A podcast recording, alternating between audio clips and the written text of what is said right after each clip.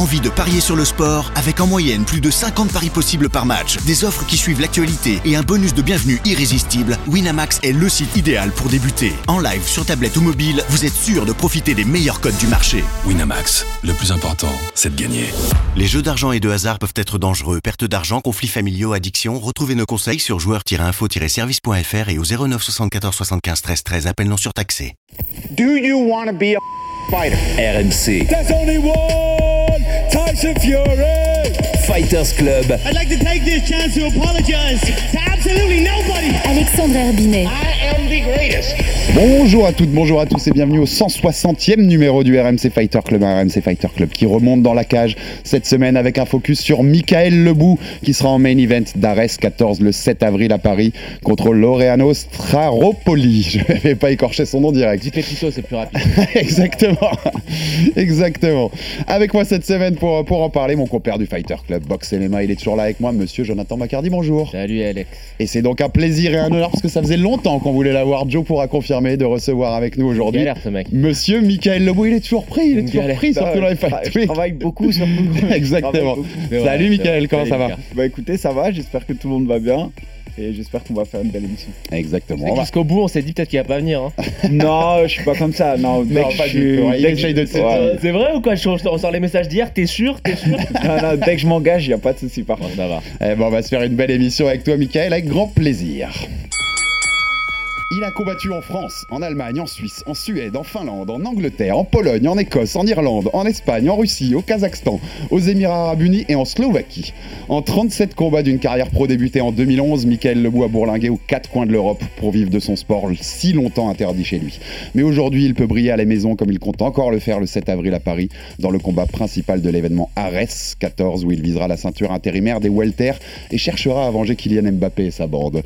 Co-présentateur d'un podcast, consultant télé à ses heures perdues, il est aussi un témoin parfait pour raconter l'évolution du MMA en France et son traitement médiatique. Bienvenue dans les Divis de Michael Ragnard Lebou. Je suis sur le circuit euh, depuis euh, pas mal d'années maintenant. We can see how, how much he's experienced, Je Michael. suis pas le plus technique. Sur le côté arts martiaux, bah, le côté artistique de la chose, c'est c'est pas ce qui me définit le mieux. Par contre, sur le côté martial, je suis déterminé. Fight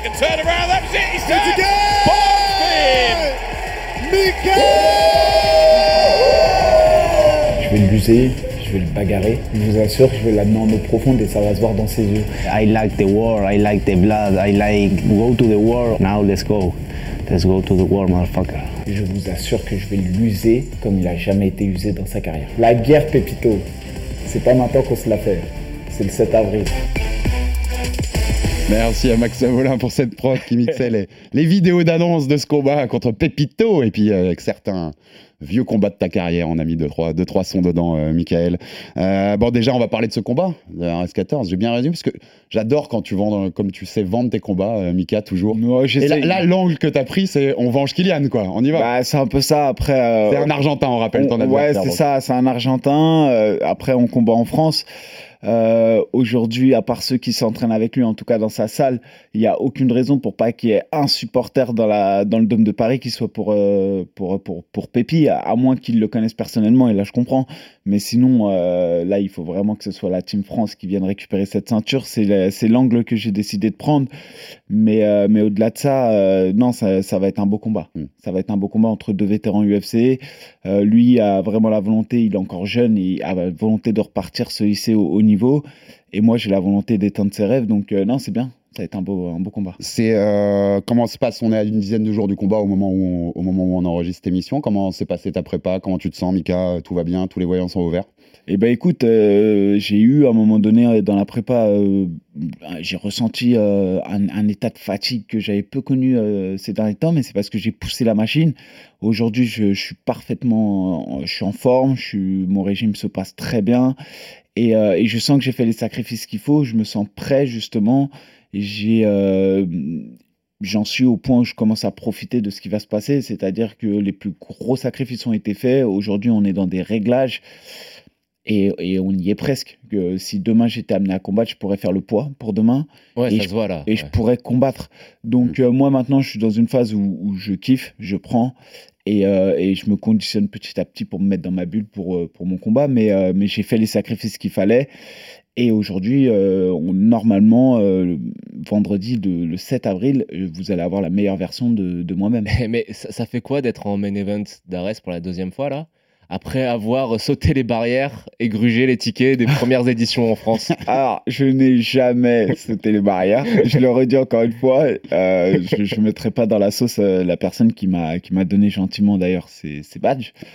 Euh, pour pour ra- rappeler, réexpliquer cette histoire, c'est que j'avais acheté des places catégorie classique, je crois que c'était catégorie 2, et euh, j'ai connu quelqu'un là-bas qui travaillait dans le staff et qui m'a donné ces bracelets euh, VIP. Et effectivement, je les ai pris, mais c'était pas une volonté de gruger ou autre. Derrière, je m'en suis expliqué et c'est réglé cette histoire. Maintenant, euh, avec le Ares, c'était une longue histoire. hein. Ah oui, J'ai euh, normalement signé pour le Ares numéro 2. Je devais combattre contre Mehdi Bagdad. Le combat a été annulé. Ensuite, je devais combattre un Américain, mais c'est moi qui ai annulé. Ensuite, il y a eu le Covid qui a fait que l'événement a été annulé. Et puis ensuite, on n'est pas forcément tombé en accord. Moi, j'ai poursuivi ma, ma carrière et, euh, et voilà. T'avais pas pris ta retraite à un moment? J'ai pris ma retraite, euh, mais si tu regardes bien, j'ai pris une retraite internationale. Sur Ouais. le plan international, j'ai dit écoutez, j'irai plus chercher la performance inter- euh, de haut niveau à À l'international, l'étranger, ouais. à l'étranger, et je me réserve le droit, je l'ai bien indiqué dans le podcast, je me réserve le droit de faire encore deux, trois belles sorties euh, en France parce que mon objectif, c'est de faire une ouais. belle selle parisienne. Euh, derrière, j'ai re-signé une belle victoire en Slovaquie euh, face à Gabor. Bon, Ouais. C'était pas la- l'adversaire le plus compliqué. Et on m'a proposé d'être euh, ensuite sur, sur le Ares, non, sur, à l'Octofight à Marseille et ensuite sur le Ares. Et voilà, aujourd'hui, euh, c'est vrai qu'il y a un côté qui est, qui est intéressant chez Ares, c'est gr- c'est grisant, on est mis en lumière, notre travail est mis en lumière, et le spectacle est là. Donc, euh, ça m'a donné envie de continuer un peu l'aventure. tu dis quoi? Ça, me sur- ça peut surprendre euh, que tu sois chez Ares après euh, tout ce qui s'est passé, tout ton historique avec le Factory et, et Fernand Lopez On, on rappelle juste pour contexte, hein, Joe, que tu étais au MMA Factory, tu es un ancien de cette salle et que tu étais parti du MMA Factory. Oui, je suis parti. Après, euh, c'est sûr que quand on part, euh, ça interroge pourquoi on part. En général, si tout va bien, tous les indicateurs sont verts, on part pas. Après, effectivement, il y avait des indicateurs qui étaient au rouge. Mais euh, sur le plan humain, euh, je pense que j'ai fait les choses proprement. On a, on a dit, euh, moi j'ai mes torts, attention. hein. Moi, je suis loin d'être simple, simple aussi. Je suis quelqu'un d'assez cartésien. Je mets pas trop d'émotion dans ce que je fais. euh, dans les activités que je pratique, j'ai ma vie euh, personnelle et je cloisonne de manière euh, plutôt bien les choses en général. Et donc euh, voilà, c'est juste que dans, le, dans ce qu'on me proposait au, au Factory euh, à l'époque, à un moment donné, ça allait plus, c'était plus le Factory que j'avais connu. On était peut-être moi, j'ai connu un Factory qui se construisait. euh, et qui dit un factory qui se construit, dit un factory qui grandit, et qui Mhm. dit un factory qui grandit, dit la mise en place de nouvelles règles au fur et à mesure des problèmes qui interviennent. Et moi, à un moment donné, je voulais pas avoir euh, traité comme le nouveau qui arrive, etc. Je voulais pas être assujetti à ces nouvelles règles, etc. Et c'est là qu'il y a eu quelques conflits. Mais en soi, j'ai pas eu de gros problèmes euh, avec Non. Lopez. La Euh, après, vous, plu, vous le voyez bien, on, a une, on est plutôt cordial, lui comme moi. Dès qu'il peut m'en glisser une, il m'en glissera une pour, euh, pour piquer, il est comme ça. Euh, voilà, après, c'est quelqu'un qui aime bien polariser, mais euh, il polarise ceux qui lui donnent de l'importance, en- entre guillemets. C'est-à-dire que euh, si vous réagissez pas à ses propos, bah, ça, tombe, euh, Mm, ça mm. tombe dans l'eau, et puis c'est tout. Non, non, mais c'est la grande machine aussi, oui, qui, s'alimente, qui s'alimente Ouais, comme ça. toujours. euh, On était sur le RS, toi qui. Nous, on, on a dit ici hein, déjà que pour nous, c'était la plus belle organisation française aujourd'hui. Tu es d'accord avec ça? Ouais, clairement, c'est la plus belle organisation en France, et de loin. Ouais. Et Ouais, de loin. C'est sûr. Et tu la placerais où? Parce que je sais que voilà, tu es quelqu'un, je rappelle rapidement, mais tu as, fighté au 100% fight à l'époque en pancras, à l'époque où c'était pas encore légalisé en MMA, à l'UFC, tu es un ancien de l'UFC, on en reparlera. Cage Warrior, Bama, M1 en Russie, MMA GP, euh, UAE Warrior, Octagone, Ares. Tu la placerais dans le, le sommet du panier de toutes les orgas que tu as fait, euh, Ares? Euh, je, le- je la place dans le sommet du palier. Pour être honnête, une, une des orgas qui m'a le plus euh, surpris en Europe, c'est l'Octofight. Euh, L'Octofight, euh, l'Octagone, pardon. Ouais, Octogone. Octagone. Octagone euh, en Slovaquie, euh, enfin dans la République tchèque, eux c'est immense. Mais c'est parce qu'aussi ils ont un public qui permet ça. Euh, je pense qu'en Europe aujourd'hui on a le KSW, Ouais, l'Octagone et Ares derrière. Voilà, pour moi c'est l'organisation numéro 3 en Europe. Ouais, ouais, c'est, je la- euh, je la- le.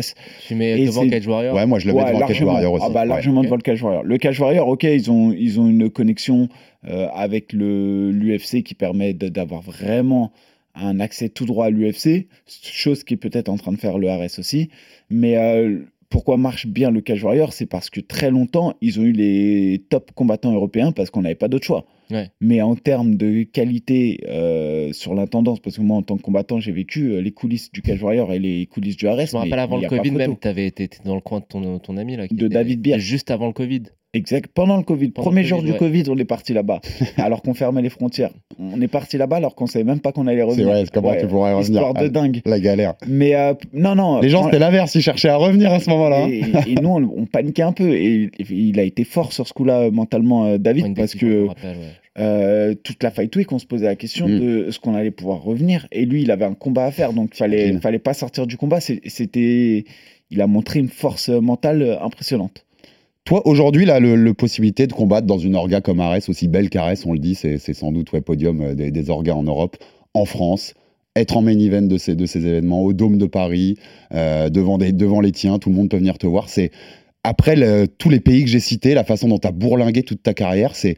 Il y a un petit côté cerise sur le gâteau de ta carrière, tu vois, de te dire. euh, euh, ce qu'il y a derrière ma, ma question aussi, c'est que t'aurais arrêté s'il n'y avait pas ça? Ouais, exactement. Ouais. J'aurais arrêté. Tu serais à la pas- retraite aujourd'hui. Aujourd'hui, je l'ai dit, hein, je, je combats un peu de manière égoïste que pour moi. Euh, j'ai combattu beaucoup pour aller chercher la performance. J'ai représenté la France et je représente toujours la France. Ça me fait plaisir. Mais aujourd'hui, l'objectif numéro un, c'est, je sais pas comment dire, je suis arrivé à une étape de ma carrière où j'attends plus rien de ma carrière. Aujourd'hui, je veux vivre des choses, les accomplir. Et, euh, et c'est une manière de moi de me défier, de, de fixer des objectifs. Et je suis arrivé à un tel niveau de, entre guillemets, de sérénité et de, de choses que je prends les défis tels qu'ils viennent. Et c'est vrai qu'aujourd'hui, je combats avant tout pour moi. Mm. Et évidemment, après, si je régale le public, bah, ça me fait plaisir. Parce que c'est toujours. euh, ça fait plaisir. Troisième chose, quand on a la reconnaissance de nos pères, je le dis souvent, euh, bah, ça fait plaisir quand les autres combattants reconnaissent notre talent ou les entraîneurs ou autres. Mais, mais voilà, en numéro un, je combats pour, euh, pour moi. En numéro deux, pour faire euh, le spectacle, pour que les gens apprécient le show. Et en numéro 3, pour léguer quelque chose de, de, de ma carrière, pour qu'à la fin, on puisse avoir euh, quelque chose à, Ouais. à dire sur ma carrière. Tu, tu sens que depuis que le MMA a été légalisé, tu es beaucoup plus connu qu'avant, alors que un peu ironiquement, tu es un peu sur, plus sur la fin? Non, je pense pas. enfin, ça m'étonne pas du tout. C'est logique même. Euh, un Tu sport sens cette différence de Je sens, après, je sais pas si encore une fois c'est lié au fait que euh, je combatte au Ares, même si le, Ares a beaucoup participé hein, quand même à, ça. Mais il y a aussi l'air de rien, le podcast que je fais avec euh, AB. Mhm.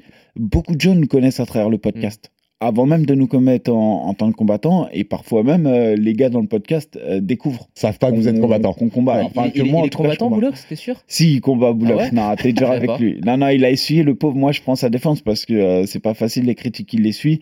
Et, euh, et c'est vrai qu'il a essuyé pas mal Non, de. Moi, je disais ça parce que je lui donne plein de rendez-vous, il vient jamais alors qu'il fait deux fois mon poids. Non, mais c'est parce qu'il veut pas te faire mal. Il veut, il veut pas te briser. Moi, je pense que je, lui ramène, je ramène sa jambe dans mon sac à dos, mais c'est Mais, euh, histoire. mais je, vais, je, lui, je lui répéterai. je lui répéterai. Mais le pauvre, quand même, il a, il vraiment pas eu une année facile.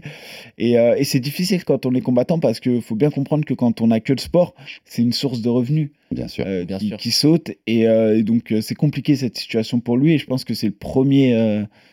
Bah, c'est la première victime de ces, euh, de ces blessures. Mais on va y venir à ton podcast parce que ça nous intéresse aussi de- de- Mais- d'en parler un petit peu. Juste du coup par rapport à, à cette notoriété, du coup la, la suite de la question c'était vraiment ça. Il y a pas une sorte de frustration de dire ok là je suis sur la fin de ma carrière, certes je combats dans une belle organisation comme Ares, mais quand j'étais à l'UFC ou quand j'étais, euh, euh, quand je, je combattais pour la ceinture au M1, j'avais moins de suivi, peut-être moins de sponsors et moins de moins de rentrées financières. Ouais, après, même là, actuellement, de toute manière, j'ai pas forcément beaucoup de sponsors. Les sponsors, ils misent, je pense qu'ils ont raison, c'est de miser sur l'avenir. Vaut mieux miser sur un jeune de 24 ans qui a tout à, à- à faire Mm. que euh, quelqu'un qui a 35 et qui est en la réalité. ouais. Ça, ça me paraît logique. Après, euh, pff, en tout cas, j'ai pas de frustration. Je suis pas, je suis pas aigri de me dire ah ouais, euh, moi à leur âge ou euh, ça ferait trop vieux schnock. Franchement, j'ai j'ai pas ça. Je suis content moi pour ce qui arrive pour les nouveaux talents Mhm. et il y a des nouveaux talents qui arrivent. Euh, maintenant, effectivement, ça me fait parfois sourire quand j'entends les, les petits jeunes euh, parler parce que je, je trouve que euh, ils ont pas, ils, co- ils combattent dans des conditions qui sont Oui. Par oufissimes. rapport à ce que tu as connu. Et par rapport à ce qu'on a connu, je, je pense qu'ils n'ont pas conscience de ce qu'on a connu. Et parfois, je pense que dans leur manière de vouloir brûler les étapes, il y a des fois des formes de, de, de- de paroles qui peuvent être traduites comme un manque de respect presque. Euh, De l'irrespect au titre Mhm. des, des carrières quand tu mets en comparaison les, les deux carrières. Et toi, il y a un moment, où, pendant ta carrière, j'ai dit, tu as démarré en 2011 euh, en pro, il y a un moment où tu y as plus cru, il y a un moment où tu t'es dit, parce qu'on sait que la bataille pour la légalisation, elle a été longue et semée d'embûches en France, il y a un moment où tu t'es dit, en fait, ça arrivera pas. Pendant, Ouais. ma, pendant ma carrière, ça arrivera pas. Très longtemps, ouais, pour moi, je, je, enfin, je me suis dit, ouais, ça arrivera pas. Euh, à, à part euh, combattre euh, euh, dans les pays proches comme la Suisse, la Belgique, etc., pour moi, je me suis dit, c'est mort. C'est vraiment mort. c'est là qu'on se voit d'où ils viennent, hein, cette génération-là de fighters. Parce que, comme tu dis, la nouvelle génération, ils arrivent, ils sont, t'as du RS, t'as des, t'as des cartes un peu plus amateurs, t'as des choses comme l'AEF. Il y a beaucoup de possibilités en France que vous aviez pas, vous, votre génération, c'est évident. C'est légalisé maintenant. Aujourd'hui, c'est très facile de combattre en France. Pour ceux euh, qui sont déjà dans le parcours pro, c'est très facile. Vous avez l'Hexagone qui est une belle organisation, Mhm. le MAGP qui est une belle organisation, le RS qui se détache et qui, qui est un peu le, le top. Vous avez euh, toujours euh, sur les parcours amateurs, Hatch continue à organiser avec ses Supreme League, etc. Vous avez ensuite des, des- des personnes qui, dans les pays, dans les provinces, vont organiser de manière euh, locale des, euh, des organisations. Donc aujourd'hui, c'est quand même assez simple. Jusque dans les îles, on l'a vu avec Octofight là, Jusque récemment. dans les Ouais, îles, ouais, ouais, ouais. exactement. Ça se développe carrément bien et ça, c'est très positif Là, pour toute la nouvelle génération. Pour le prochain AEF, c'est la salle, euh, salle de 5000 personnes et tout, euh, c'est du lourd. hein. Voilà, il fait la pub pour ses prochains combats. Ouais, je On vois. Pour la ceinture des 66 kilos en plus. on le connaît, on le connaît bien, on le connaît bien. Un point important, parce que tu t'en parlais tout à l'heure, la difficulté aussi financière des fighters qui, quand ils n'ont pas de combat, bah, c'est leur, c'est leur gagne-pain. Euh, tu travailles, toi, dans la vie de tu n'es pas que combattant. Tu peux nous raconter ça Qu'est-ce que tu fais dans la vie et pourquoi tu es obligé de travailler encore à côté? Euh, bah, alors, je suis euh, expert construction, donc je suis, euh, j'ai un poste à responsabilité quand même. C'est un poste qui est prenant, c'est un poste qui nécessite un certain volume horaire dans la semaine. Pourquoi je, travaille? Parce que travailler, c'est c'est pour moi une manière de me sécuriser. Dans les sports de combat aujourd'hui, votre avenir, il est assujetti à vos performances. Ça, c'est numéro un. Vous performez pas, vous gagnez beaucoup moins et vous décotez plus vite qu'une voiture. Ça, c'est une réalité. Une défaite vous fait euh, dégringoler, ça va vite. Et, euh, et le manager, ou le, pas le manager, mais plutôt l'organisateur qui vous voulait quand vous étiez sur une série de victoires, au moment où vous avez une défaite, vous fait comprendre que bon, euh, faut tout recommencer, euh, Mhm. faut reprendre des mecs durs et, et vous préserve pas forcément. Ça, c'est numéro un, faut faire attention à ça. Numéro deux, si vous vous blessez, aujourd'hui, qu'est-ce que vous faites? Quand vous êtes combattant, vous blessez, quelle est votre source de revenus Mhm. Il n'y a pas d'assurance, il n'y a rien qui vous rembourse ce que vous pas- gagner. Ouais, Quand bien même vous auriez une assurance, à part vous rembourser les frais médicaux, ouais. on, On va pas aller euh, chercher sur une perte de, je sais pas, une perte d'opportunité. Non, il y a, rien. Vous êtes, euh, vous perdez. Enfin, vous n'avez pas d'argent. Et aujourd'hui, je, je, je pense que c'est très difficile pour un combattant de combattre. Euh, si, si déjà tu regardes toutes les problématiques d'un combat et la difficulté de se conditionner pour un combat, parce que psychologiquement, il faut être Mhm. prêt hein, pour aller combattre. Si en plus de ça, tu ramènes la contrainte de Oh, si je perds euh, mon pas argent, comment je vais faire, mhm. ou autre, etc. Imaginez la dureté. Donc c'est pour ça, moi, j'ai toujours privilégié euh, le, le travail. J'ai toujours, en- entre guillemets, assuré mes arrières. Et aussi parce que très jeune, moi, j'ai contracté un crédit pour devenir propriétaire. Mais bon, j'avais euh, la, la volonté d'être entrepreneuriat. Et, et qui dit ça, bah, dit devoir avoir une fiche de paye, etc. Bien etc. Donc, euh, j'ai jamais lâché le travail. J'ai la chance d'avoir euh, eu un cursus estudiantin euh, pas mal. J'ai des diplômes. Donc, du coup, pour moi, c'était important de continuer à Ouais, travailler. C'était la logique. Mais on, on le dit souvent ici, il faut que les gens se rendent compte, nos auditeurs, parfois, que les sports de combat en général, on rappelle par exemple Mathieu Baudarlic, euh, qui continue de travailler aussi à côté, alors qu'il a fait une demi-finale mondiale WBC contre Callum Smith il y a quelques mois encore. Euh, c'est pas facile. Je dis une bêtise, à ton avis, si je dis que, allez, sortie de Cyril Gann, Manon Fiorot, peut-être Nassourdine Imavov, Ouais, si, quand même. ouais. Saladin, Saladin Parnas, Saladin Parnasse, ouais. Mansour Barnaoui. Abdoul Abdouragimov. Est-ce que c'est pas les seuls qui vivent vraiment bien de leur sport aujourd'hui Même Abdoul, je pense Et pas même que tu Abdoul, puisses dire peut-être qu'il vit. pas, euh, ouais, je, je, je pense qu'on le rend il pas. vit, Il au vit de même son niveau que les autres. Il est au même niveau que les autres, c'est sûr. Il Ah, vit que son. je devrais pas le choisir. Non, non, on le met pas dedans. bien Non, sûr, non, tu vois. Mais est-ce que c'est les seuls qui vivent bien Voilà. de leur sport en France, ceux que j'ai cités Euh, ouais, je, je pense. Après, il y a peut-être des exceptions, parce que tu as Morgan Charrière qui Ouais, a Morgan, réussi à, ouais, capitalisé autour de la fanbase qu'il a. Euh, hein, tu as, Cédric Doumbé aussi qui vit très bien du sport. C'est vrai, c'est vrai. t'as Euh, raison, t'as t'as Morgan. Charrière, Ouais. ça c'est des gens qui en plus, euh, t'as Ramzan Jambiev par exemple, voilà, qui eux sont un profil un peu particulier parce que sont très suivis et arrivent. Je pense que dans peu de temps, Baki, avec la communauté qu'il a, va réussir aussi à générer beaucoup de choses. Donc euh, voilà, ce que je veux dire c'est que le- la performance du combat ne suffira pas. Pour gagner beaucoup d'argent, il faudra aussi, à un moment donné, réussir à avoir autour de soi, fédérer beaucoup de monde. Et ça, tout le monde ne sait pas le faire. Et surtout, c'est un peu la loterie, ça. Il y a des gens euh, pour qui ça matche bien, ils sont à l'aise avec les réseaux, ils arrivent à créer un lien avec les, les, les- les gens autour d'eux. Et d'autres, c'est plus compliqué, qui sont plus réservés. Ah, c'est pas leur ils nature. considèrent que euh, pour eux, c'est combattre et euh, ils n'ont pas beaucoup de temps à consacrer à autre chose. Et donc euh, voilà, c'est les sources de revenus, il n'y en a pas mille. hein. Euh, quand, quand on combat, c'est le combat et euh, bah, les partenariats que tu peux avoir avec Mm. euh, les sponsors. Et c'est des conseils que tu donnes aux jeunes, par exemple ceux qui débutent leur carrière, que toi tu croises tu vois? Moi, le conseil que je donnerais à un jeune, c'est attention, ne... c'est un conseil de vieux, de pas mettre tous ses œufs dans le même panier, surtout de, de- de rester vigilant sur le fait que le, le combat est assujetti à beaucoup de conditions. Et la première, c'est sa santé. Et à un moment donné, au, au premier pépin physique, vous vous retrouvez au chômage technique. Ouais, là, tu es rapidement, Voilà. rapidement dans le dur. Le deuxième, c'est la performance, et c'est pas rien. Quand on Mhm. voit le nombre, la concurrence, le niveau d'adversité, et quand tu mets tout ça bout à bout, tu te dis que peut-être avec un peu de réflexion, euh, il est bien d'assurer son avenir, ou du moins d'avoir peut-être un, un petit taf à côté. T'as des jeunes que t'as pris sous ton aile? Non, j'ai pas Il y en pris a de qui jeunes. viennent te solliciter pour des conseils. Il y a beaucoup, ouais, ouais, il y a- il y en a qui parfois me posent des questions, euh, beaucoup de gens qui se posent la question, j'ai 24 ans, j'aimerais combattre, est-ce que tu crois que c'est possible? Voilà, des, des gens qui me disent, euh, bah moi mon rêve c'est... euh, Maintenant j'ai des gens qui viennent me voir qui me disent, mon rêve c'est de combattre au Ares. C'est ouf, Ouais, c'est bien. c'est ouf. Leur, leur rêve est de combattre au Ares. Et euh, j'ai 24 ans, tu crois que je peux démarrer comme ça? Et euh, bah, après j'essaie de les guider, je ne suis pas là pour casser des rêves, au contraire, je suis là pour les encourager. Maintenant, de, de vulgariser le sport à dire que ça sera facile, non, ça sera pas facile. C'est difficile. Une carrière euh, en MMA est très difficile. Mm, bien sûr. Et euh, vous ne voyez en combattant ceux qui s'illustrent sont qu'une partie euh, qui sortent, euh, c'est la partie qui n'est pas émergée de l'iceberg. Et sur cette partie-là, il n'y a qu'une pincette qui va aller au plus Ouais, haut niveau. clair. Tout le reste, c'est fini. C'est que le sommet, sommet de la pyramide pour le coup. Ouais, Le- c'est ça. Le niveau global du MMA en France aujourd'hui, on est trois ans après la légalisation, on a des talents de partout. Euh, on a cité déjà des noms qu'on va pas reciter.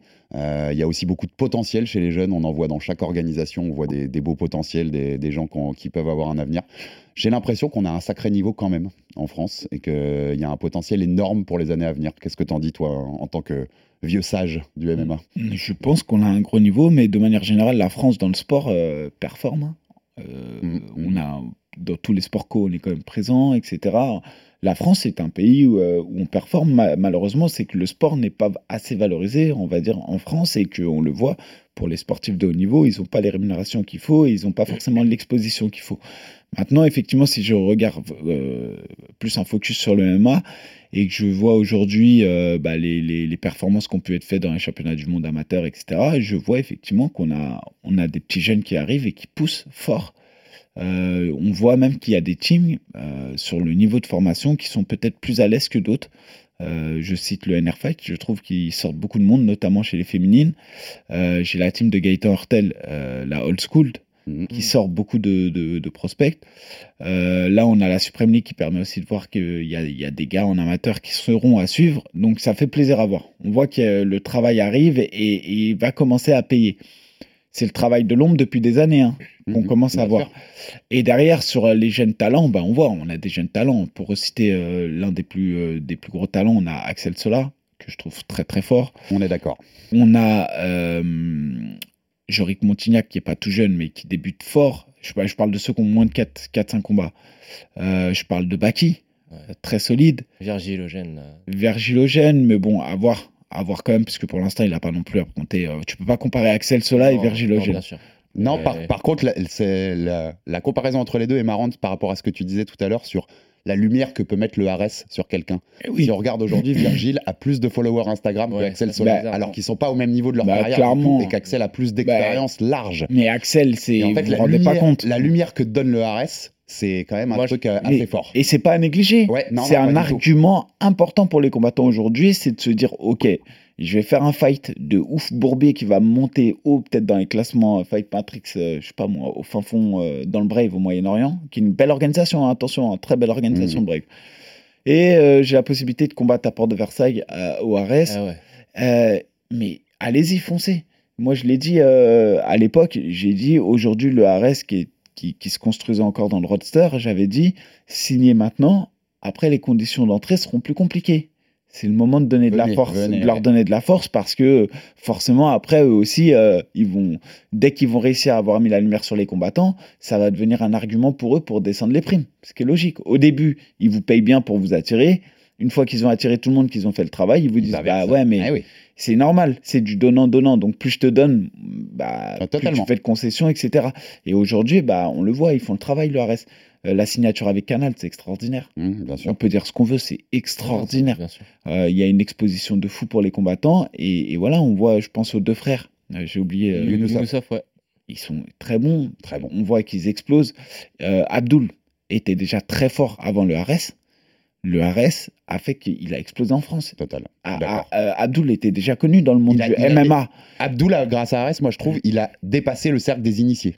En fait, c'est ça. C'est que les de- initiés et il a comme dépassé un peu ce Oui. cercle-là. dans le monde du, du MMA, il était déjà très connu parce que tout le monde savait que c'était un tueur. Il avait fait des belles choses euh, au Brave. Mais le RS, ça fait de lui une, star en France. Et c'est ça aujourd'hui euh, la, la force du Mhm. RS. Totalement, je suis d'accord avec toi. Mais euh, pour en revenir, oui, on... t'inquiète, on sait. Axel Sola, on sait qu'il y a du potentiel Non, mais voilà. énormément de talent. Mais en tout cas, voilà, si je devais en citer quelques-uns, voilà, il y, y a en tout cas en France des, des gars qui sont vraiment forts. En dessous, il y en a d'autres. Je pense à Ramzan Jambiev qui va arriver. Mm. Euh, Cédric Doumbé, où il y a beaucoup d'attentes. Euh, lui, on peut pas dire que c'est un nouveau arrivé dans les sports de Sa- combat. mais... Saladin, parce qu'on rappelle qu'il a que 23 ans. Ouais, après Saladin, maintenant, c'est, je le mets vrai, même, de je le mets même plus dans. dans non, bah, plus, dire. mais il faut rappeler qu'il a 23. tu sais. C'est vrai que voilà, quand tu vois ce qu'il a fait à 23 ans, c'est incroyable. Et il a fait à 23 ans ce que 0,5% des combattants MMA arriveront à faire euh, dans leur carrière. Ouais, c'est ouf quand même. Euh, Ça... Toi, tu as une particularité dont je voulais te parler aussi, c'est que tu m'arrêtes si je dis une bêtise, mais je crois que t'as pas de manager. Non, j'ai pas de manager. Ouais. T'es pas vraiment lié à une salle, tu t'entraînes pas tout le temps au même endroit. Non, ouais. C'est- D'où est cette vo- c'est une volonté de toi d'avoir un peu cette indépendance, tu vois, par rapport au, au schéma classique où on a une salle, un manager, euh, ce qui est souvent euh, d'ailleurs euh, se, se chevauche entre, entre eux. euh, Depuis Hobby Fight, t'es t'es, euh, électron libre comme ça? Mais j'ai toujours été plus ou moins électron libre. Après, nous, encore une fois, je le rappelle, je suis arrivé dans une ère où le MMA n'était pas structuré. Euh, ma carrière a évolué et je pense que les institutions dans lesquelles j'étais, comme le MMA Factory, a évolué en même temps que nous. Mm. C'est-à-dire que nous, on a porté le MMA Factory à un moment donné. Et le MMA Factory aujourd'hui est devenu tellement lourd que c'est lui qui porte les combattants. Mm. Mais nous, quand on est arrivé, Ouais, c'est sur nous qui s'est construit. Il faut bien comprendre ça. Euh, donc les, les choses ont changé. Le MMA n'est plus le même et il faut accepter que ce soit plus le même. Moi, j'ai cette chance d'avoir. Encore un rapport avec Kylian, tu vois. Le football, il a changé. Le MMA, il a changé. Hein, euh, mais, mais c'est vrai, il a, il a vraiment changé. Après, moi, je pense que euh, j'ai cette expérience qui fait que je peux me permettre euh, de, de, de ne pas forcément avoir un team et d'aller chercher la compétence là où elle est, etc. etc. Pour un nouvel arrivé, c'est impossible. Pour quelqu'un qui arrive dans le circuit Oui. MMA, c'est pas possible. C'est trop dur, c'est trop coûteux. C'est puis les gens ils vont pas forcément te calculer, ils vont pas te donner de l'attention, etc. Attention, c'est pas un monde de bisounours. Hein. Non, non, bien sûr. Euh, que si aujourd'hui vous êtes accepté dans un team et tout, c'est toujours pareil. Il y a cette, euh, oui, cette qualité de relation humaine, mais derrière, il y a aussi le fait que tu puisses apporter quelque chose à certains, etc. T'as t'as pas de head coach du coup Si, j'ai David Beer, ça a toujours été mon head coach. Ouais, Et... il était pas préparateur. Non, non, non, jamais. Ça a jamais été mon préparateur. Ça a toujours été euh, mon head coach. Et, euh, et je lui dois beaucoup. Dans ma carrière MMA, je lui dois beaucoup, beaucoup, beaucoup. Euh, il a un niveau monstrueux. Et, euh, et c'est celui qui m'accompagne. C'est celui qui a une vision du MMA qui correspond peut-être le plus euh, à ce que je sais faire. C'est celui qui va regarder, qui va me donner deux, trois conseils qui pour tout ajuster. C'est celui en fin de prépa qui sait me parler. C'est voilà, c'est celui que j'écoute le, de sparring et il est monstrueux et euh, c'est vraiment celui qui trouve les mots à chaque fois. C'est après il y a une forme de peut-être de respect qui fait que quand il me parle ça fait tilt tout de suite? Euh, mais mais voilà je, je sais qu'en général quand il me dit quelque chose je je, je fais. Euh, voilà j'ai j'ai un niveau de confiance en lui qui fait que euh, Et par contre, en, en management, donc là, techniquement aujourd'hui, c'est toi qui j'ai pas de management, ouais. Je passe direct, en direct, avec euh, Benjamin Sarfati parce que c'est plus simple. Ouais, ouais. Euh, après, des fois, quand, quand, quand ça bloque, on a un sujet de blocage, je, je passe avec Fernand, mais en général, ça va. les, les étapes selon le blocage. non, c'est pas ça. C'est que des fois, c'est plus simple de, de, de voir Fernand sur certains trucs et sur d'autres, c'est plus simple. C'est moi plutôt qui aiguille en fonction de ce que je veux demander. Voilà, je- par exemple, Fernand, je pense que sur le, le plan euh, financier, il va être plus, plus à l'aise de te dire oui que Benjamin. Benjamin, sur le plan euh, peut-être euh, combattant, de proposer, etc., il va être plus souple que, que Fernand. Tu vois, je- On, on donc rappelle moi, Benjamin je vais. Sarfati qui est le, le co, euh, le, le Ouais, co-patron du, du MMA c'est- c'est pas qu'il y a, il y a une sorte de hiérarchie entre eux, c'est juste que moi, en fonction de mes demandes, j'ai- j'aiguille, tu vois, et, euh, et c'est logique. J'essaie de jouer aussi. le, le pourcentage à un manager, c'est parfait quoi. Ouais, mais ça après, à la rigueur, si le manager fait le taf, Ouais. vaut mieux donner 10% de quelque chose que zéro de rien. Moi, Tu je. gères assez ouais, bien ouais. quand même tout seul, là, ça se voit. Ben, il n'y a, y a rien à gérer. je, tu me donnes un contrat, je le signe. Tu- tu- je te dis, euh, les, les adversaires qu'on m'a proposés, c'est pas des cadeaux. C'est pas comme si on, était en train de me construire ou en train de me Ah propulser. Propose T'arrives à un niveau pas, de carrière où, euh, voilà, moi, ce que je veux, c'est simple. Je veux une prime qui correspond à ce que je veux faire, enfin, que j'estime correspondre au niveau de sacrifice que je vais donner pour, pour le combat. Euh, j'estime que ce qui me paye, c'est correct, très correct. Et voilà, et moi, je fais le taf derrière. Et tu prends les fights, comme tu dis, on te propose. Je prends les fights et, et après, je, je pense que je leur rends bien aussi parce que euh, je me prépare sérieusement, je fais en sorte de me préparer sérieusement, je leur mens pas, je me mens pas et euh, je, je fais tous les efforts qu'il faut pour faire le, le spectacle le jour les J. combats que tu veux. Karl, tu voulais vraiment. Oui, mais c'est des combats voulaient vraiment. aussi. Ouais, Parce ouais. que je veux dire, qui ne voulait pas voir euh, Mais le bout à est-ce- Moussou Est-ce est-ce que tu te motiverais à affronter euh, quelqu'un qui est inconnu? Je pense pas. Ah non, non, ça m'intéresse. Ça m'intéresse Voilà. pas, ouais, exactement. Moi, j'ai j'ai besoin d'être challengé, défié. Euh, Karl, c'était un défi, tout le monde le sait. Euh, Pépi, il est quand même bien placé. Il est, il est presque top 100. Euh, il, est, il est devant moi quand même presque de 80 places, je crois. Ouais, c'est un défi qui t'attire. C'est un gros défi. C'est pas, c'est pas un petit morceau. C'est pas le mec que je suis parti chercher euh, au Brésil, au fin fond d'une favela. C'est qu'on l'a ramené pour me payer. non, mais c'est. Les, les- les célèbres brésiliens qu'on ramène parfois. Non, mais il y a, y a deux filières. Il y a la filière ukrainienne et la filière euh, brésilienne. Ce combat, donc on rappelle que ce sera pour la ceinture intérimaire hein, des welter. Le champion des welter d'Ares, c'est Abdul, Abdouragimov, dont on parlait tout à l'heure. On ne sait pas de quoi son avenir sera fait. On croise tous les doigts pour le voir dans une grande orga euh, comme l'UFC ou autre euh, dans, dans les mois à venir. Hypothétiquement, fictionnellement, si on te proposait de le réaffronter, si tu bats Pépi et qu'on te proposait de l'affronter pour unifier la ceinture, tu prends ce genre de Ouais, challenge, je, prends, bien sûr, je prends. Après, euh, tu, tu viens chercher une ceinture qui est, comme je l'ai dit, intérimaire. Lui, il a la ceinture du champion. S'il signe pas, malheureusement, dans une grosse orga et que ses plans tombent à l'eau et qu'on me dit, bon, bah écoute, euh, go, bah, bien sûr, j'y vais. Je, suis combattant, j'ai peur de personne. Je peux respecter ses compétences euh, de, combattant. Je reconnais qu'il il a des compétences de combattant. Euh, c'est loin d'être quand même le plus, euh, polyvalent de tous. Autant il excelle de manière exceptionnelle sur, ses, sur son combat au sol, autant en boxe, excusez-moi, c'est- loin d'être euh, la faute de guerre. Et un combat, ça, combat de, ça commence debout. Donc, euh, bien sûr que si, si je prends un doute, j'ai mes chances et je ferai en sorte d'aller au bout du truc. Donc, euh, il y a. Il n'y a rien qui peut me dire euh, non, elle l'affronte pas.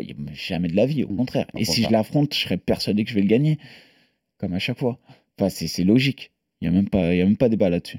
Toi, tu, le, tu le chatouilles un peu comme tu as fait avec Karl ou avec Pépi, parce qu'il faut dire aussi, je pense que c'est le meilleur trash talker de, de tous les combattants français, à part derrière Cédric. En- avec Cédric. derrière- derrière, Ouais, c'est ce que Le, j'allais le dire. petit sac de l'UFC offert à Karl, c'était mignon. Mais c'est ça, c'est mignon. C'est mignon. Mais- mais c'est bien fait, c'est toujours bien Euh, pensé, je bien suis travaillé. Jamais, dans le manque de respect. Non, non, toujours toujours. travaillé. Euh, ça, fait, quand- ça a dû quand même bien le faire chier, faut dire la vérité. Je pense que ça, ça l'a fait chier. Je pense que quand je l'attaquais sur ce côté allemand, c'était bien plus chiant Ouais, à aussi, ouais. subir que le sac UFC, parce que le sac UFC, au final, il y avait une part de sincérité dans ce que je faisais. Euh, après, ça a été pris et moi, j'en ai joué. Volontairement, je suis super taquin.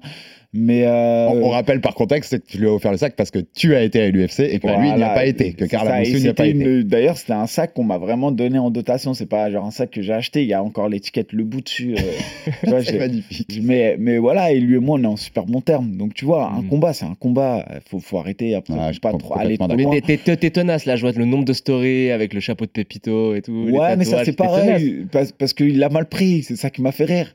Euh, il m'a bloqué. Euh, ses coachs, ils m'ont passé des trucs. Ouais, arrête de parler sur nous. Ouais, euh, ça, ça te donne envie d'alimenter la Ouais, machine. quoi. ouais. Sur ses tatouages, surtout, il, a- il y a tout qui est passé. Ouais. Mais même Benjamin, Benjamin, il m'a envoyé un vocal. Bah, il était en panique, le pauvre Mika. Arrête de dire aux gens que, euh, que je te donne de la force. euh, Tout le monde le croit. Et je dis, bah, c'est pas mon problème si, si vous n'êtes pas soudés entre vous. Tu vois. Moi, je sais pas. Si tu... Aujourd'hui, il y a quelqu'un qui vient me voir. Il me dit, ouais, David Beer, euh, il, il est pour Pépi. Il veut que Pépi gagne. Mais ça, j'ai pas la place entre moi et David pour, les, pour que sûr. puisse m'immiscer un doute. Donc ça veut dire que eux entre eux, la, la cohésion elle est pas si ouf, tu vois. Si le mec il arrive à douter de ça, c'est que euh, bah, remettez-vous en question, les gars, vos relations elles sont pas ouf. Et donc du coup, bah après j'ai dit à Benjamin, j'ai dit mais non tranquille, je vais quand même pas démentir ce que j'ai dit, mais mais tranquille, j'ai j'ai fait un vocal, tu vois, ça lui servira de preuve pour aller dire à Pépi. euh, bah, tu vois, je suis pas, pas de force, hein. mais, euh, mais je sais qu'ils ont eu des consignes, même les gars du, de sa team. Il y a des gars de sa team qui, je pense, euh, bah, étaient très proches de moi et maintenant le sont avec lui, donc ils n'osent Ouais, pas prendre sûr. parti parce que peut-être même qu'ils sont avec lui et par respect pour moi, ils le font pas. Et d'autres, par respect pour lui, ne me montrent pas ouvertement euh, devant lui qui sont avec moi, mais je reçois beaucoup, beaucoup de messages de la part des gars du Factory qui me disent éclate-le. Mais voilà, mais ce que je veux dire, je veux- est-ce que je vais les citer et tout Non, je vais pas le citer, mais c'est un fait. Et, et franchement, j'ai envie de te dire, pour certains, heureusement, au vu de notre histoire que, qu'on a ensemble, ben, heureusement que les gars, ils, sont- ils- ils me donnent Bien de la force. Mmh, bien sûr. Pas- parlant de ces relations, quand même, j'avais envie de te demander, le fight contre Karl Moussou, il est pas fight of the night à Arès. Est-ce que tu crois qu'il est pas, je vais être, je vais être franco dans la question, est-ce qu'il est pas fight of the night parce que t'es Michael Lebou et que c'est Karl Moussou Je sais pas, tu vois, on a tous nos histoires avec. euh, bah là, pour le coup, c'est Fernand hein, qui décide. Mais je, je sais pas comment ça s'établit cette décision, si elle est collégiale, si elle est unilatérale entre lui et Benjamin Sarfati ou si c'est lui tout seul. Voilà, nous on apprend ça en conférence de presse, pas Fight of the Night. Quand tu regardes euh, la carte, on a été le combat de la soirée. Je crois qu'il le dit aussi de toute manière. Il dit qu'il n'y a pas eu le petit plus pour faire que ce soit vraiment le combat de la soirée. Effectivement, il n'y a pas eu de soumission, il n'y a pas eu euh, de. Si vous attendez de ma part que je fasse un coup de pied retourné, bah, vous l'aurez jamais. Donc je serai non. jamais Fight of the Night. Je, suis- je suis quelqu'un de plutôt intelligent qui gère mes combats, mais, mais qui veut au bout du truc. Moi, je pense que le combat euh, of the night, c'est aussi une opposition. C'est-à-dire que quand vous avez deux monstres qui s'affrontent, entre guillemets de monstres, des, des mecs compétents, vous pouvez pas vous attendre à ce que l'un d'eux aille euh, à la bagarre ou prenne des... Non, on mesure par rapport aux qualités de notre adversaire en face. C'est beaucoup plus facile de faire une démonstration face à un mec faible que face à un mec à votre niveau. Mmh, Donc euh, ça, je pense qu'il faut le prendre en compte. Il faut aussi prendre en compte l'histoire et tout le processus qui a été amené à ce combat. C'est-à-dire qu'on a vendu le combat, il y a une histoire. Et voilà, c'est quoi un Fight of the Night? Il y a une attente, il y a tout la ça. salle était là Donc pour je ça, hein. pense- c'était un beau combat, franchement. Et c'était un beau combat, C'est je pas pense. pénible je, pense. Après, effectivement, c'est pas le plus spectaculaire. Moi, je le reconnais. C'était un truc de mec qui s'y connaît un peu. Mais faut- vois ce que je veux faut- dire? Mais je l'entends maintenant euh, de, de dire moi, est-ce que je pense que je méritais le Fight of the Night? Oui. Pourquoi Oui. je l'ai pas eu? Est-ce que c'est une petite manière de, de Fernand de nous dire, Hop, c'est moi qui décide, je reprends les rênes Bah, Peut-être. Euh, voilà, moi en post-conférence, j'apprends que, par, par exemple, moi quand je vois Fernand, Fernand il a la casquette, de- c'est un peu mon boss, entre guillemets. Mmh, bien sûr. Il travaille pour le RS, c'est le boss du RS, il me donne un contrat. On est d'accord? Le boss me donne un contrat, j'accepte le contrat, j'apprends en conférence de presse qu'il a misé sur le fait que j'échoue. Parce que concrètement, il dit Moi, j'ai parié contre le bout, je pensais qu'il allait perdre contre Amoussou. Imaginez deux minutes. Vous êtes dans une société privée. Dans ta situation, ouais, ouais. Je te dis, tiens, euh, bah, je te paye 2500 euros par mois, euh, et là j'ai une mission à te confier, euh, tu me dois développer cet axe de stratégie. Je vais voir ton collègue, je dis, je parie 500 euros qu'il n'y arrive pas. À la fin du mois, il nous, il nous présente un bilan, c'est de la merde. C'est ouf. Mmh, ouais, ouais. Je- tu vois, là, là je, je pense que je ne lui ai pas dit, et je m'en fous, parce que voilà, ça, ça... Mais je trouve ça bizarre. Je trouve bizarre que ton employeur parie contre toi.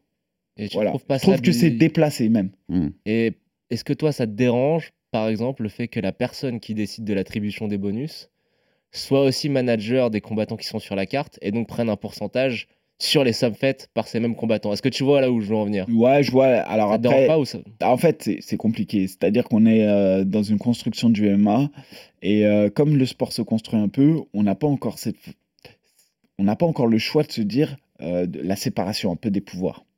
On est dans des pouvoirs qui sont unifiés, Ouais. c'est-à-dire à triple casquette. T'es entraîneur, t'es manager, t'es promoteur. Ce qui favorise euh, pour certains l'attribution des bonus, il facilite un peu ses combattants, donc le management factory et donc euh, le ma factory. Allez savoir. Humainement, euh, on n'est que dans de l'hypothétique. Je m'aventure pas là-dedans. Maintenant, force est de constater qu'ils ont beaucoup de bonus. Et c'est quelque, chose qui est important à noter parce que c'est aussi important de le souligner parce qu'on focus beaucoup en France sur, sur euh, le, pour le coup sur, sur Fernand Lopez là sur ses multiples casquettes. C'est un truc qui existe dans le MMA partout dans le monde. hein. Graham Boyle au Cage Warrior, euh, Ali Oui, Abdelaziz à l'époque au euh, WSOF, Mais Ali de- Abdelaziz a été obligé de se retirer. Il a été obligé, mais je veux dire, c'est quelque chose qui a été euh, le- prégnant dans ce milieu-là pendant très longtemps partout. Le sport est nouveau, il se construit. Plus le RS va grandir, et moins il aura la possibilité de faire ça. C'est-à-dire que plus le RS va Plus prendre ce de sera la un signe place, que ce sera grand. ouais. et plus il va devoir à un moment donné dire ok je je peux plus euh, le conflit d'intérêts sera trop important Ouais, ouais. et après là aujourd'hui comme on- il construit quelque chose et, et de toute manière s'il prend de la place dans la promotion c'est bien qu'il y a de la place Mmh, bien sûr, donc c'est aussi que les autres ne font pas le travail totalement. Bien sûr. donc ça on peut pas lui reprocher de prendre de la place donc moi je le reproche pas ça d'entreprendre parce que sans lui pas de pas de la Complètement. vérité Et on l'a souligné Et C'est complètement. hein. pour ça que des fois on fait son procès etc mais il faut aussi reconnaître ce qu'il Ah fait bah, c'est le meilleur manager de France. c'est le, meilleur promoteur de France aussi, je C'est le meilleur communicant MMA en France. C'est celui qui arrive à, je pense, à, à générer, à faire du chiffre, qui arrive à. euh, autant il polarise, mais autant il fédère. Il arrive à fédérer des équipes Totalement. autour Non, de non, lui. le travail effectué Donc, euh, est énorme il fait, quand il même. fait un Ouais. gros travail. hein. Et ça, on peut pas lui retirer. Non, non, jamais. Après, jamais. le personnage, il a, soit t'aimes, soit t'aimes pas. Voilà. Et souvent, quand t'es pas dans son, sa vision des choses, tu ne peux pas aimer parce que c'est vrai que moi, le plus gros reproche que je peux lui faire, c'est qu'il n'est pas souvent dans le débat. Je trouve que il est dans un débat où il veut sortir du débat pour avoir raison, mais pas pour aller essayer de chercher une vérité. Mm. Et à partir de là, c'est c'est un- une sorte de débat politique. Le but pour lui, c'est de ressortir et que les gens aient l'impression qu'il ait raison. Et à partir de là, ça fausse tout. Et, et, et moi, par exemple, ça m'intéresse pas de débattre dans ces conditions. Moi, j'aime débattre si euh, Mhm. on est amené à se, ouais. à, se- à se tirer l'un vers l'autre, vers, euh, vers des actions et peut-être élargir nos, nos Ouais, tout à fait. Accepter, accepter et des c'est là où arguments je de le l'autre trouve aussi. parfois Ouais. diffu- dur, euh, notamment sur la conférence de presse euh, Ares 13, avec le, le petit jeune qui a fait une critique, et qui avait fait peut-être un, un, un titre. On le sait comment ça fonctionne les vidéos. Ouais. Ils font un article un peu racoleur, un putaclic, comme Oh oui, on, on- Lui, il on- l'a on peut témoigner. hein. Et, et derrière, ça, ça, ça a été, je trouve, trop dur. Ça a été trop dur pour le, pour le jeune qui s'est pas démonté en plus, hein, qui, a, qui a été au bout de ses convictions. Mais voilà, quand bien même vous n'êtes pas en accord, il y a des manières de faire. Et, et je trouve là, par exemple, que ça a été trop dur. Créer, mais, ça, Non, ça- mais- ça peut nous permettre d'ouvrir le débat sur la médiatisation aussi en France, parce que cette conférence de presse, je trouve qu'elle est symptomatique de beaucoup de choses, et notamment, je suis d'accord avec tout ce que tu viens de dire là, et, mais sur le côté, c'est un peu un monstre qu'ils ont créé, parce que on a, on a ouvert les portes aussi à toute forme de médias. euh, aujourd'hui dans le MMA, parce qu'il faut mettre en avant le MMA le plus possible. Et donc forcément, le- la machine peut te revenir dessus. Parce que Ouais, mais un- un, jeune n'aura pas les mêmes codes. Le petit jeune dont tu parlais, Pugila pour le citer, hein, Isma, aura, aura- aura- aura- Isma aura pas les mêmes qui fightaient à l'AEF euh, Ouais. sur la même carte que toi. Oui, et il, est semaines. sympa, c'est un, bon Euh, garçon. Il n'a bon pas gamin. forcément les codes qu'aurait un journaliste classique. Donc il va peut-être plus lui rentrer dedans, tu vois, quand nous, les journalistes classiques, des fois, ont un peu plus de mais- freins, Mais après, un peu il lui plus a- de choses attends. comme ça. Quand- sincèrement, je suis pas là pour le défendre, ni lui, euh, ni l'autre. Mais quand tu es, vas au haut niveau, au haut niveau, parce qu'on on parle bien de la du retour de la prestation euh, de Cyril Gann face à John à. Jones. La prestation a été ce qu'elle a été. Tu ne peux pas t'attendre à ce que les gens te disent c'est pas grave. Non, je suis Voilà. Regarde le foot, Donc, comment ça se passe On en a Et c'est ce que j'allais dire ouais. justement. Maintenant, revenons-en au foot pour, euh, pour que Mm. ça parle à plus de monde. Aujourd'hui, je vous le dis, dans le foot, quand vous prenez une raclée, que le Barça euh, Bah, tape le Real ou que le Real tape, Oui. ou le PSG qui perd au Bayern, ou le. Moi, je suis chroniqueur dans l'after-foot. Et que Bah je voilà. vois le degré de sévérité qu'on peut avoir quand on débriefe, ne serait-ce que les matchs de Ligue 1, même des petites équipes, Lorient, Toulouse.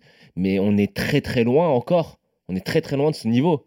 Non, non, mais Et, et on- après, attention quand même, parce que le foot est, est un sport collectif, et donc effectivement, c'est quand même plus facile de diriger une, vie- une, une défaite collectivement, parce que même si parfois il y a tel ou tel joueur qui a souvent sur les entraîneurs, hein, Mika. Oui, mais pe- bien sûr, mais ce que je veux dire, et c'est le rôle de l'entraîneur, c'est de faire le, le bouclier. Ouais. Mais ce que je veux dire, quand t'es combattant, attention à pas non plus euh, trop pousser. Hein, J'appelle pas à la critique ou au lynchage. non, non, bien je sûr. dis juste que quand t'es sur le toit du monde, T'es obligé. Je suis d'accord. t'es exposé. Hum, T'es obligé. Et, et, et, de, et la manière dont ça a été fait, le, le- le règlement, parce que pour moi c'est comme un règlement de compte qui a été fait et c'était préparé, euh, c'était trop facile.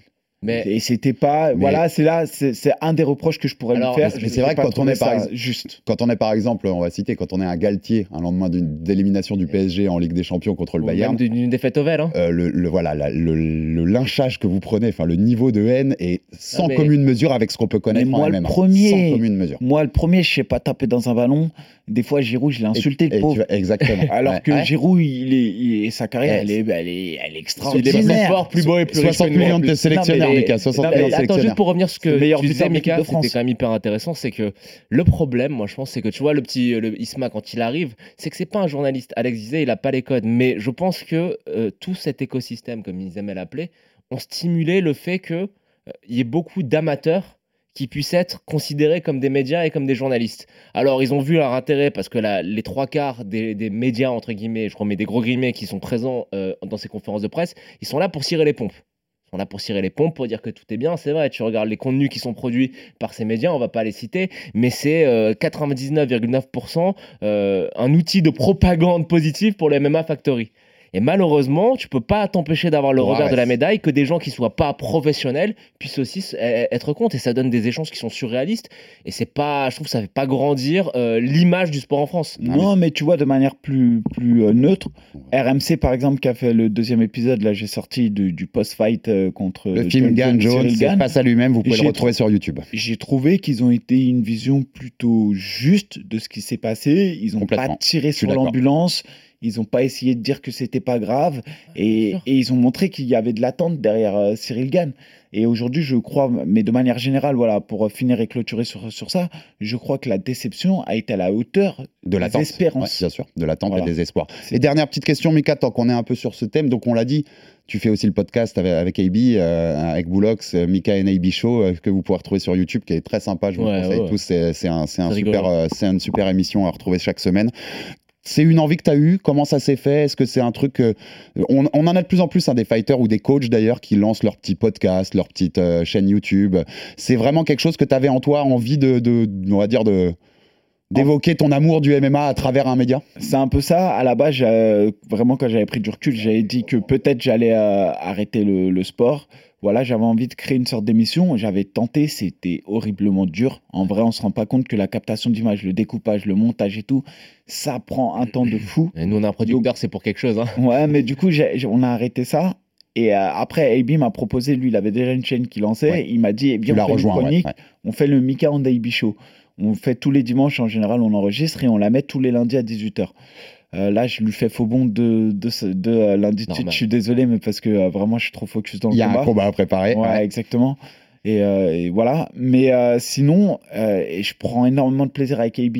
Et, euh, et voilà, encore une fois, j'insiste, ce qu'on peut dire des fois, on le dit avec le cœur. On- Forcément, euh, quand on fait nos analyses, parfois, il y a le cœur qui prend le dessus. Moi, je sais que quand euh, je fais un post-fight de Nassour, bah, il y a toujours un peu le cœur. Quand je fais le post-fight d'un mec que je connais pas, forcément, je serai un peu plus neutre et donc peut-être plus, ça sera vu comme étant trop dur. Mais en tout cas, on le fait sincèrement. Voilà, je crois que le mot, c'est la sincérité dans ce podcast. C'est un échange entre lui et moi. Et voilà, prenez du recul sur ce qui se dit dans ce Il y a une bonne dynamique entre vous Et deux. vous- Et, et ça que ça Et vous êtes de- passionné, ça s'entend. Et comme tu dis, de toute façon, quand on a la passion, et ben même si on s'engage plus parce qu'on a du cœur pour tel ou tel fighter, Oui, ça oui. se ressent et c'est ce, qu'on, ce qui nous donne envie Mais d'écouter. ça, en ça cas. fonctionne bien parce qu'Abi, ça se voit que c'est un bon, que c'est un, que c'est un bon mec. Mais oui, c'est un bon gars. Et le, et le- et le Pour- duo, mais pourquoi C'est quoi le débat le en duo fait, marche bien. Non, ce que, ce que j'essaye de dire, c'est que je trouve parfois que, que AB prend cher dans les commentaires. Ouais. Moi, j'appelle à un peu de retenue et un peu les gens à être plus, euh, plus bienveillants, en tout cas, envers, envers, les, les envers ceux qui essayent de créer quelque chose autour du MMA. Eh ben nous, en tout cas, on vous le conseille d'aller retrouver le, le Mika NAB Show toutes les semaines parce que, parce que ça, mérite, ça mérite son détour aussi. Merci Michael Lebou, c'était un Merci, plaisir Mika, de t'avoir. Ça faisait très longtemps, comme on le disait, et on a pu un peu voilà, échanger sur ce milieu du MMA qu'on aime tant. Merci Jonathan également pour ta présence. Abonnez-vous sur toutes les plateformes pour rater aucun épisode. Envoyez-nous de la force, des commentaires, des pouces, des étoiles. Faites tout ce que vous pouvez. Plus vous nous en donnez, mieux ça, ça nous permet de nous développer. Et à très vite pour un nouveau numéro du RMC Fighter Club. Fighters RMC Club. En Envie de parier sur le sport avec en moyenne plus de 50 paris possibles par match, des offres qui suivent l'actualité et un bonus de bienvenue irrésistible Winamax est le site idéal pour débuter. En live sur tablette ou mobile, vous êtes sûr de profiter des meilleurs codes du marché. Winamax, le plus important, c'est de gagner. Les jeux d'argent et de hasard peuvent être dangereux. Perte d'argent, conflits familiaux, addiction. Retrouvez nos conseils sur joueurs-info-service.fr et au 09 74 75 13 13. Appel non surtaxé.